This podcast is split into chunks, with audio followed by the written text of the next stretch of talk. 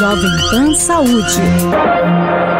Olá, bem-vindo, bem-vinda ao Jovem Pan Saúde. Eu sou Lívia Zanolini e quero te agradecer mais uma vez a companhia. Hoje vamos falar sobre endoftalmite. É um tipo de infecção é, produzido pela ação de micro-organismos que penetram na parte interna do olho, como tecidos, fluidos e estrutura. Existem alguns tipos da doença, como a endoftalmite estéril, a endógena, fúngica e crônica, mas a mais comum e também mais perigosa é a infecciosa bacteriana. As causas são variadas, como traumas, injeção intraocular e úlceras, mas a causa mais comum é após a cirurgia de catarata. Recentemente, inclusive, pelo menos sete pessoas ficaram cegas como consequência dessa infecção depois de participarem de um multirão de cirurgias contra a catarata no Amapá. E para a gente falar sobre isso, sobre a endoftalmite, a gente recebe hoje, aqui nos estúdios da Jovem Pan News, o diretor da Sociedade Brasileira de Oftalmologia, Dr. Paulo Augusto Melo. Dr. Paulo, bem-vindo ao Jovem Pan Saúde. É um prazer estar com você. Parabéns, Jovem Pan, por essa atividade. E estamos aqui para contribuir o que você achar importante. Ai, com certeza. Tem muito conhecimento aí para ser compartilhado. Aqui no estúdio comigo também o Dr. Rubens Belfort, que é membro da Academia Nacional de Medicina. Obrigada, doutor. Bem-vindo. Obrigado. É uma honra. Ambos, inclusive, professores da Escola Paulista de Medicina, né? Mais conhecimento ainda para agregar. E falamos também com o presidente da Sociedade Brasileira de Oftalmologia, Ricardo Guedes. Doutor Ricardo, bem-vindo, embora à distância, ao Jovem Pan Saúde. Obrigado, Lívia. Obrigado pelo convite. Estamos aqui à disposição para ajudar no que for possível. Vamos começar então com o senhor? Já que o senhor foi o último a ser apresentado, os últimos serão os primeiros, nos fala muito isso? Então vamos começar com o senhor então. Eu dei alguns exemplos de tipos de endoftalmite. Queria que o senhor trouxesse algumas informações a respeito desses tipos e destacar o mais comum, por favor. Endoftalmite é uma inflamação, uma infecção grave que dá no olho, com consequências terríveis que pode levar à cegueira irreversível do paciente, às vezes não só a cegueira, até a perda do globo ocular. A causa mais comum é a endoftalmite pós-operatória. Qualquer cirurgia intraocular existe esse risco, embora pequeno, de gerar uma infecção pós-operatória e essa infecção por micro-organismos, normalmente bactérias, da própria flora, bactérias que estão no olho do, do próprio paciente, que podem gerar essa infecção.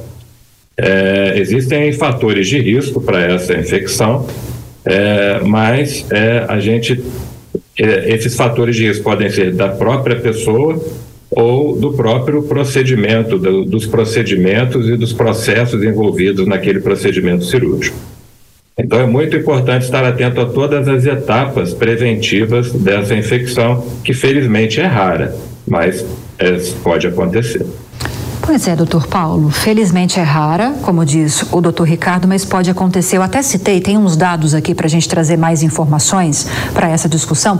Até citei o caso recente do Amapá. Do total de 141 pessoas que participaram do mutirão de cirurgias, que aconteceu no dia 4 de setembro, 104 foram contaminadas por um fungo que provocou esse quadro de endoftalmite. E dentre os pacientes com complicações, alguns deles precisaram passar por um procedimento chamado de evisceração, que é quando o globo ocular é removido do crânio. Pode ser uma doença rara, mas tem consequências gravíssimas, doutor. A cirurgia de catarata é extremamente eficiente, extremamente segura. Rarissimamente nós temos os casos de infecção, que podem ser evitados. Então, nós conhecemos, por exemplo, a população que é mais susceptível a ter essa uh, mal-estar, né? esse problema grave, pacientes diabéticos, imunodeprimidos, que precisam de uma atenção mais cuidadosa. Nós temos medidas que podem ser adotadas preventivamente. Um exame bem feito do paciente, não tem nenhuma infecção, nenhuma uh, alteração nas suas pálpebras, no, na sua conjuntiva. Uh, a educação do paciente, lavar a mão no pós pós-operatório, os cuidados com o colher de forma apropriada, transforma esse procedimento em uma coisa muito, muito segura. Quer dizer, a gente tem a preocupação de não trazer à população um drama, evitando que muitas pessoas se beneficiem de ter restaurado a sua visão com o medo de uma coisa que é uma exceção. Uma exceção produzida por algum erro que aconteceu, um, um acidente muito raro. Esse é um ponto muito importante. Os mutirões são necessários? Lógico são necessários, mas os cuidados têm que ser feitos de uma forma muito importante para a gente não perder a qualidade. Doutor Rubens, o que aconteceu possivelmente no Amapá? Pois é. Primeiro, uh, é fundamental realmente a gente lembrar as condições que a medicina uh, é exercida. Então, o que acontece nos mutirões é a cirurgia em grande quantidade de pacientes. Eu costumo nessas aulas, conversas, sempre comparar a medicina com a indústria aeronáutica, quer dizer, quando o avião cai, todo mundo fica em pânico. Quando cai um monomotor, claro, morre uma pessoa, duas, a gente fica muito chateado. Agora, quando explode um avião com 300 pessoas, aí é calamidade mundial. Quando você faz um mutirão, você tem isso. Você opera 100 pessoas no mesmo dia.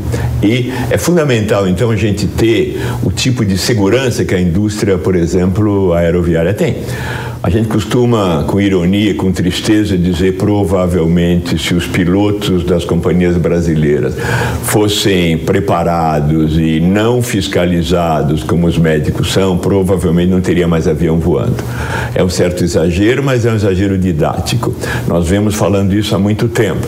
Os médicos estão sendo formados cada vez em quantidade maior, frequentemente com o preparo menor, e infelizmente esse tipo de situação vai continuar a ser muito perigoso entre nós, enquanto nós tomarmos medidas para que haja condição mínima de segurança para o exercício da medicina que provavelmente aconteceu no Amapá, provavelmente porque as informações ainda são recentes, não se tem certeza, mas as cirurgias ocorreram em grande número de pacientes, como tem que ocorrer, e houve uma catástrofe de um número enorme de cirurgias infectadas no mesmo dia. Nós estamos atualmente com 15 pacientes do Amapá sendo atendidos aqui no Hospital São Paulo, claro, tudo pelo SUS. O Hospital São Paulo, pelo SUS, tem tudo que qualquer hospital mais moderno do Brasil tem. Quer dizer, o SUS funciona mas o SUS, para funcionar, tem que existir. Então, o paciente tem que sair do Amapá, vir para São Paulo para tratar de complicações, frequentemente já irreversíveis nesta fase. Então, a gente precisa ter um controle adequado, precisa ter um sistema eficiente e precisa ter um SUS funcionando bem para fazer com que a medicina possa ser exercida adequadamente. Provavelmente nessa situação do Amapá, e nós temos base já científica para falar isso, porque alguns pacientes já foram bem analisados Trata-se de uma infecção por fungo, é um tipo de fungo chamado fusário. Os trabalhos mais recentes, conseguidos aqui no Hospital São Paulo, mostram que provavelmente é um fungo resistente à medicação usual, explicando essa tragédia. Outra coisa importante para lembrar para você, para a população, o médico muitas vezes é o garçom. O médico pega a comida da cozinha, entrega para o freguês. O freguês morre e o culpado é o garçom? Não. O culpado é o sistema onde o médico muitas vezes é a vítima que paga um preço que não deveria pagar. Financeiro muitas vezes, né? Financeiro, Doutor? moral, ético. O pior o é o moral e o ético, muito. mas acaba sendo financeiro Você também. Você imagina uma desgraça, imagina esses colegas a desgraça que estão vivendo, claro. o medo, a tristeza, eles são peça de uma engrenagem. Precisa tomar muito cuidado para não demonizar e culpar o médico de uma coisa que ele não tem culpa de estar tá tratando de ajudar o paciente da melhor maneira. Nós já operamos, de novo, a Escola Polícia e Medicina, 10 mil cataratas na Amazônia. Com apoio da Faculdade de Medicina de Manaus, da Universidade Federal da Amazônia, a gente morre de medo de infecção. Claro, o doutor Paulo Augusto falou, a infecção pode acontecer com qualquer coisa. Mas se você tiver uma boa companhia aérea, um bom piloto, regras adequadas e toda a prudência, a chance do acidente é muito menor. Doutor falou, doutor Paulo, inclusive, agora há pouco sobre o fato de esse fungo poder, em alguns casos, ser muito resistente a medicamentos. Daí essa necessidade me assustou de ter de remover o olho em alguns casos. É, porque você tendo um comprometimento da órbita, um comprometimento sistêmico do paciente como um todo, você precisa resolver, você precisa tirar isso que está causando a infecção lá dentro. É um final muito triste, um final não esperado, né? Mas é, acontece em algumas situações, quer dizer, no mutirão você tem uma produção de grande escala. Então, o Conselho Federal de Medicina, eu trabalhei nisso lá, nós tentamos regulamentar os mutirões. Por exemplo, tem que ter um diretor técnico, seja uma pessoa educada, apropriada, com certificação do Conselho Federal de Medicina, seu título especialista, e tem que assumir a responsabilidade de todo mutirão. Outro ponto importante é o local do mutirão. Há necessidade realmente de fazer mutirão naquele local? As condições de saúde daquela região precisam de um mutirão? Nós assistimos muitas vezes mutirões acontecendo em cidades onde não há nenhuma necessidade de ser feito, colocando a população numa medicina de guerra, num risco de forma desnecessária. Há estrutura apropriada para se resolver o problema naquele local, desde que haja o interesse de todas as partes, a Secretaria da Saúde, que haja interesse, enfim, de toda a comunidade para resolver o problema. Né? Mas, eh, quando isso não é respeitado, quando você não tem um pós-operatório de forma apropriada, 30 dias pelo menos de acompanhamento desses pacientes, principalmente aqueles mais susceptíveis a desenvolver uma infecção, nós temos essas catástrofes. E nós tentamos resolver uma endoftalmite através eh, de antibióticos sistêmicos. Hoje nós temos a vitrectomia, que você retira o vítreo colocando antibiótico dentro do olho do paciente, mas em algumas situações de muito desespero, acaba tendo que fazer a remoção do globo ocular por inteiro, retirar o globo ocular por inteiro. Pode se espalhar, doutor, ou não? Como que é? O fungo, no caso da, da infecção. Pode, você pode ter infecção sistêmica generalizada Sim. com uma porta de entrada que causou ali. É um caso muito final da história. Nós temos preocupação com esses 15 pacientes no Hospital São Paulo. Chegaram já tardiamente. A luta para devolver a visão a esses pacientes é muito grande. Né? O sucesso está meio reservado ainda, né? Mas a gente tem a remoção do globo ocular como um caso muito extremo. Sim. Doutor Ricardo, embora a cirurgia de catarata possa ser a, a porta para que a doença se manifeste de forma mais incidente, mais comum, o doutor Paulo chegou a citar alguns fatores de risco que eu quero que o senhor reforce e também sobre a possibilidade de a endoftalmite também atingir crianças, se isso acontece com uma certa frequência, se há essa preocupação, pelo menos. Crianças e jovens, né, eu quero dizer, não só crianças novinhas. Ótima pergunta, Lívia. É... O, antes de entrar nesse assunto especificamente dos grupos de risco, eu queria só reforçar um ponto muito importante que o, Paulo, o professor Paulo Augusto levantou, é que é, o mutirão de saúde deve ser uma exceção, né? A gente deve lutar para melhorar o acesso da população a todo o sistema de saúde, o SUS, é, é, melhorar esse acesso para que não haja necessidade de a gente entrar numa medicina de guerra como é o mutirão. Mas não, não tendo esse acesso ainda viável, a população ainda está doente, a gente precisa de resolver o problema dela. E aí que entram os mutirões preenchendo essa lacuna.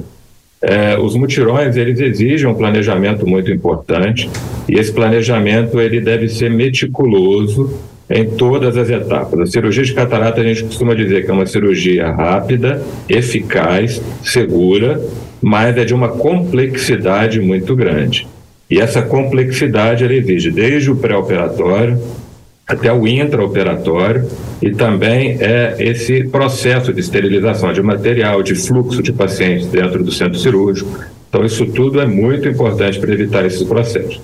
Entrando nas populações de risco, a gente tem que é, alguns perfis de pacientes são mais propensos a ter esse tipo de infecção. São os pacientes que estão em uso de medicação imunossupressora, pacientes que fazem uso de corticoide sistêmico para algumas doenças, por exemplo, reumatológicas, pneumológicas, pacientes diabéticos, principalmente diabéticos descontrolados, pacientes que têm alguma doença de imunossupressão, pacientes que têm problemas sanguíneos, às vezes com anemias crônicas são pacientes que são mais propensos. Existem pacientes também que são mais propensos a ter infecção se ele tem algum foco infeccioso em alguma outra parte, por exemplo, um foco no dente, uma sinusite crônica não tratada, uma blefarite. Então, isso tudo são fatores que devem ser vistos antes da cirurgia e tratar. E às vezes no mutirão, isso às vezes passa despercebido devido à grande quantidade de pessoas que são examinadas. É, com relação a crianças e adolescentes, o risco é o mesmo. Né? Então, a criança e o adolescente submetido a um procedimento cirúrgico, ele tem o mesmo risco de infecção que um adulto. né, é, guardadas essas populações de risco, onde o risco ainda é aumentado.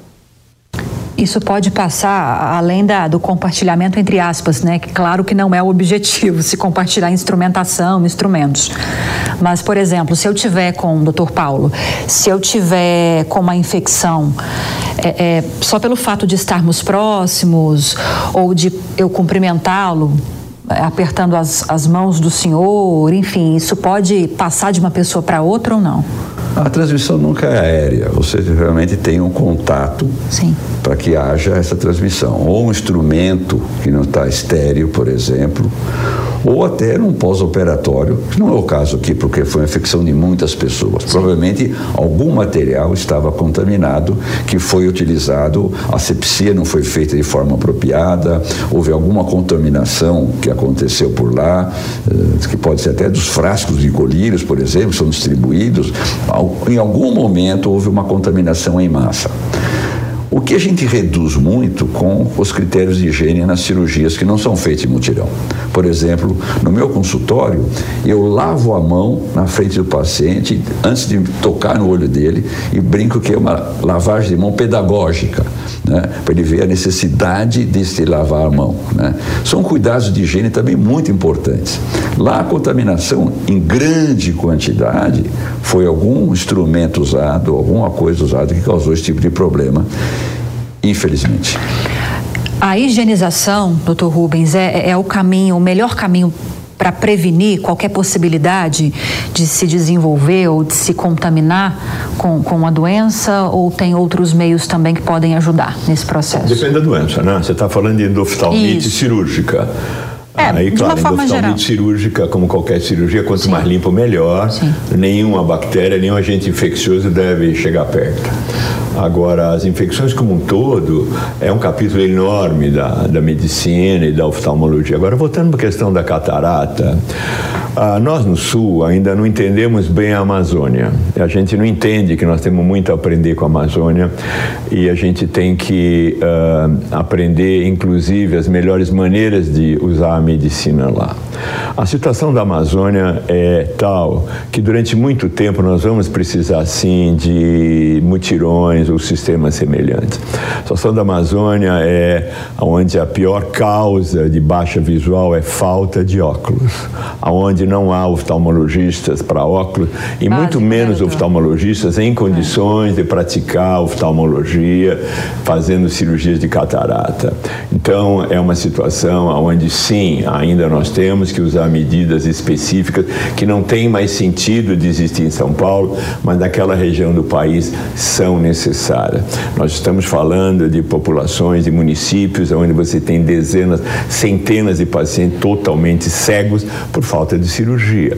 E não há orçamento municipal que consiga não apenas pagar o que o oftalmologista precisa para sobreviver, mas investir equipamentos que em dois, três anos estão superados. Então, toda essa dinâmica de alto custo tecnológico implica a necessidade de criação e manutenção de sistemas eficientes em saúde pública.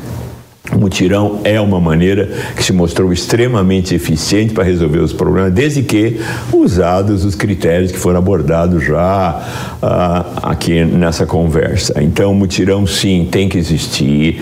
Mutirão em oftalmologia não é apenas para catarata, é também para retinopatia diabética, que é uma causa enorme de cegueira. De novo, você está falando de uma enorme área do Brasil onde não existe um aparelho de laser para tratar a retina dos pacientes onde não existe condições cirúrgicas para glaucoma, seja com a cirurgia mesmo ou com laser. Então a gente precisa ter um olhar mais voltado para a saúde pública oftalmológica, não apenas na parte rica de São Paulo, com os hospitais boutique, mas é naquela parte. Sim, a gente precisa desenvolver sistemas eficientes que possam tratar de levar o melhor da medicina para o maior número de pessoas. Falta recurso humano, falta investimento econômico e falta um tipo de cultura que privilegie a necessidade de você melhorar o sistema único de saúde.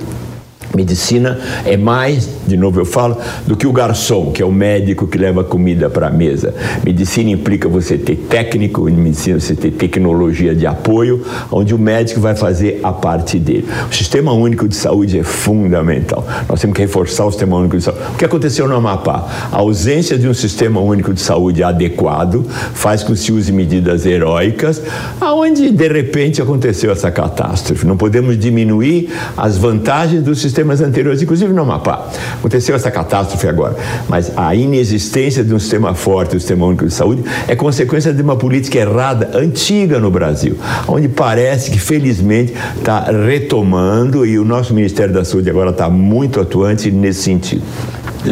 Tem, um aspecto interessante que o Rubinho colocou agora, que é o, o envelhecimento da população. Com isso, a prevalência de algumas doenças está aumentando muito, a quantidade dessas doenças está aumentando muito. E os gestores de saúde precisam criar mecanismos apropriados para atender a população, com uma verba curta. Né? Eu brinco que nós temos uma economia que cada centavo é muito importante. Então, como não desperdiçar cada centavo, montando sistemas apropriados para atender a população que está envelhecendo, aumentando o número de catarata, por exemplo né? que é para usar mais idosos. Investindo em tecnologia. A tecnologia moderna é a única maneira de você tentar resolver o problema. A tecnologia antiga não deu certo. Não adianta insistir no que não deu certo. Você vai ter catarata. 100% de chance de você não morrer antes. E não há nenhum colírio, medicamento que vai evitar a catarata. E não tem dinheiro com a tecnologia atual. Você tem que usar inteligência artificial, tem que usar técnicos para fazer a triagem adequada para o paciente chegar para o oftalmologista quando precisa, aí o oftalmologista agir. É ilusão dizer que você precisa de um milhão de oftalmologistas no país para resolver o problema, você não vai resolver. Você precisa ter uma estrutura do SUS onde o oftalmologista tem a parte adequada para liderar a ação preventiva. Então, essa esta é a maneira de você ver adequadamente essa questão toda que está ocorrendo. Agora, doutor Ricardo, o doutor Rubens até toca num ponto importantíssimo, que a gente sempre chega nessa questão da importância da, da tecnologia em qualquer área da medicina, em toda entrevista que nós fazemos aqui. Agora, se já há uma deficiência de acesso da população, uma fragilidade do SUS, pelo que a gente já tem disponível, imagine só quando a gente vai conseguir ter acesso a essas tecnologias mais, mais recentes? O SUS aqui em São Paulo, nós temos 100 mil pessoas examinadas pelo SUS com teleoftalmologia. O indivíduo entra, uma fotografia, ele não chega nem a ver o médico. A técnica de enfermagem tira a fotografia, o médico oftalmologista recebe a imagem e o médico oftalmologista fala: oh, oh, esse paciente tem glaucoma, esse paciente tem diabetes, esse paciente tem não sei o quê, esse paciente provavelmente é óculos. Já fez uma triagem super adequada. Isso pode existir no Amazonas também. Já existe tele lá. O que não tem ainda é recurso humano. A dificuldade nossa é mais falta de recurso humano adequado do que tecnológico de aparelho. E não é o médico apenas, é a estrutura do SUS que tem que existir. É, a realidade é essa mesmo, doutor Ricardo?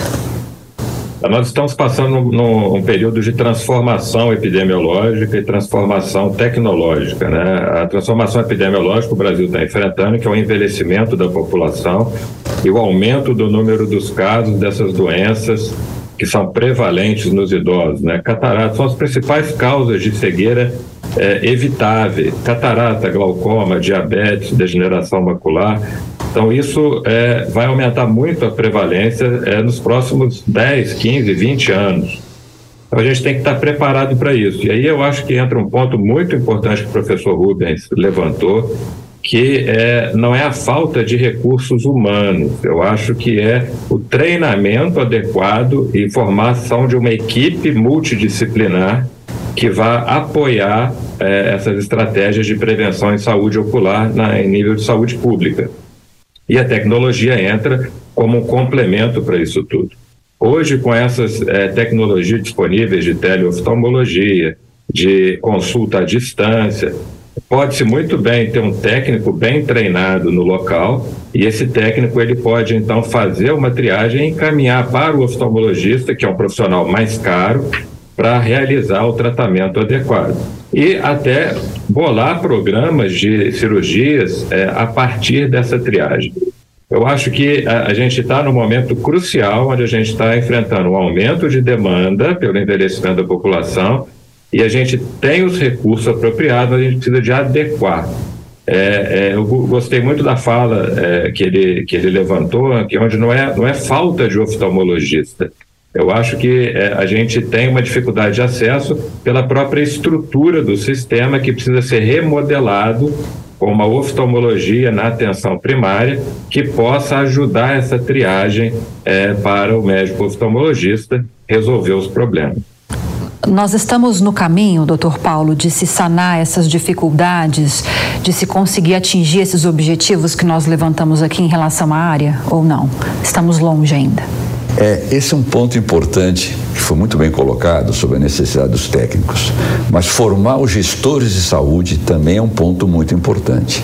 Gestores de saúde consigam aplicar um sistema eh, que seja econômico sem perder eficiência. Esse é um ponto dificílimo de gente conseguir. Não há muita preocupação com isso. Quer dizer, nós temos uma verba reduzida, sabemos que a verba é reduzida, que precisamos saber exatamente como disponibilizá-la.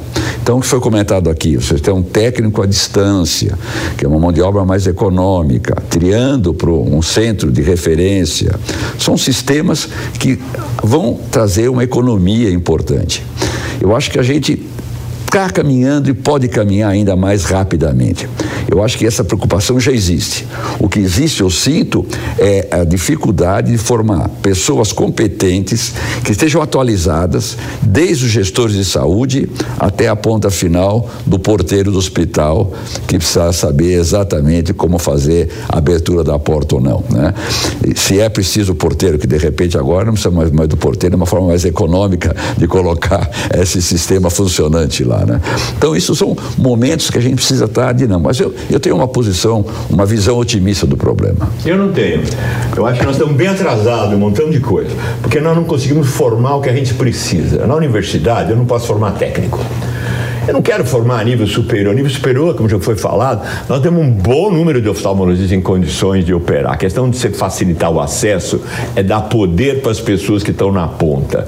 Com a tele, eu posso, por exemplo, ter um técnico de enfermagem trabalhando com você que é endocrinologista e o técnico de enfermagem tira fotografia, você endocrinologista vê a fotografia e manda para o doutor Paulo fazer o tratamento. Eu preciso de técnico, não preciso de nível superior. E essa falta de técnico para a saúde é o que está fazendo falta.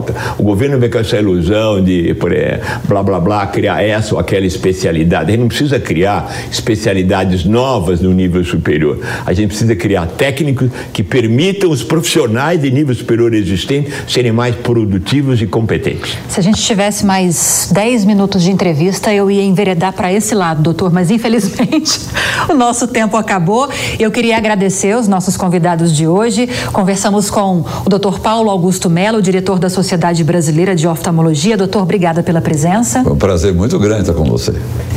Também com o doutor Rubens Belfort, que é membro da Academia Nacional de Medicina. Doutor Rubens, bem-vindo sempre também. Obrigada. Obrigado.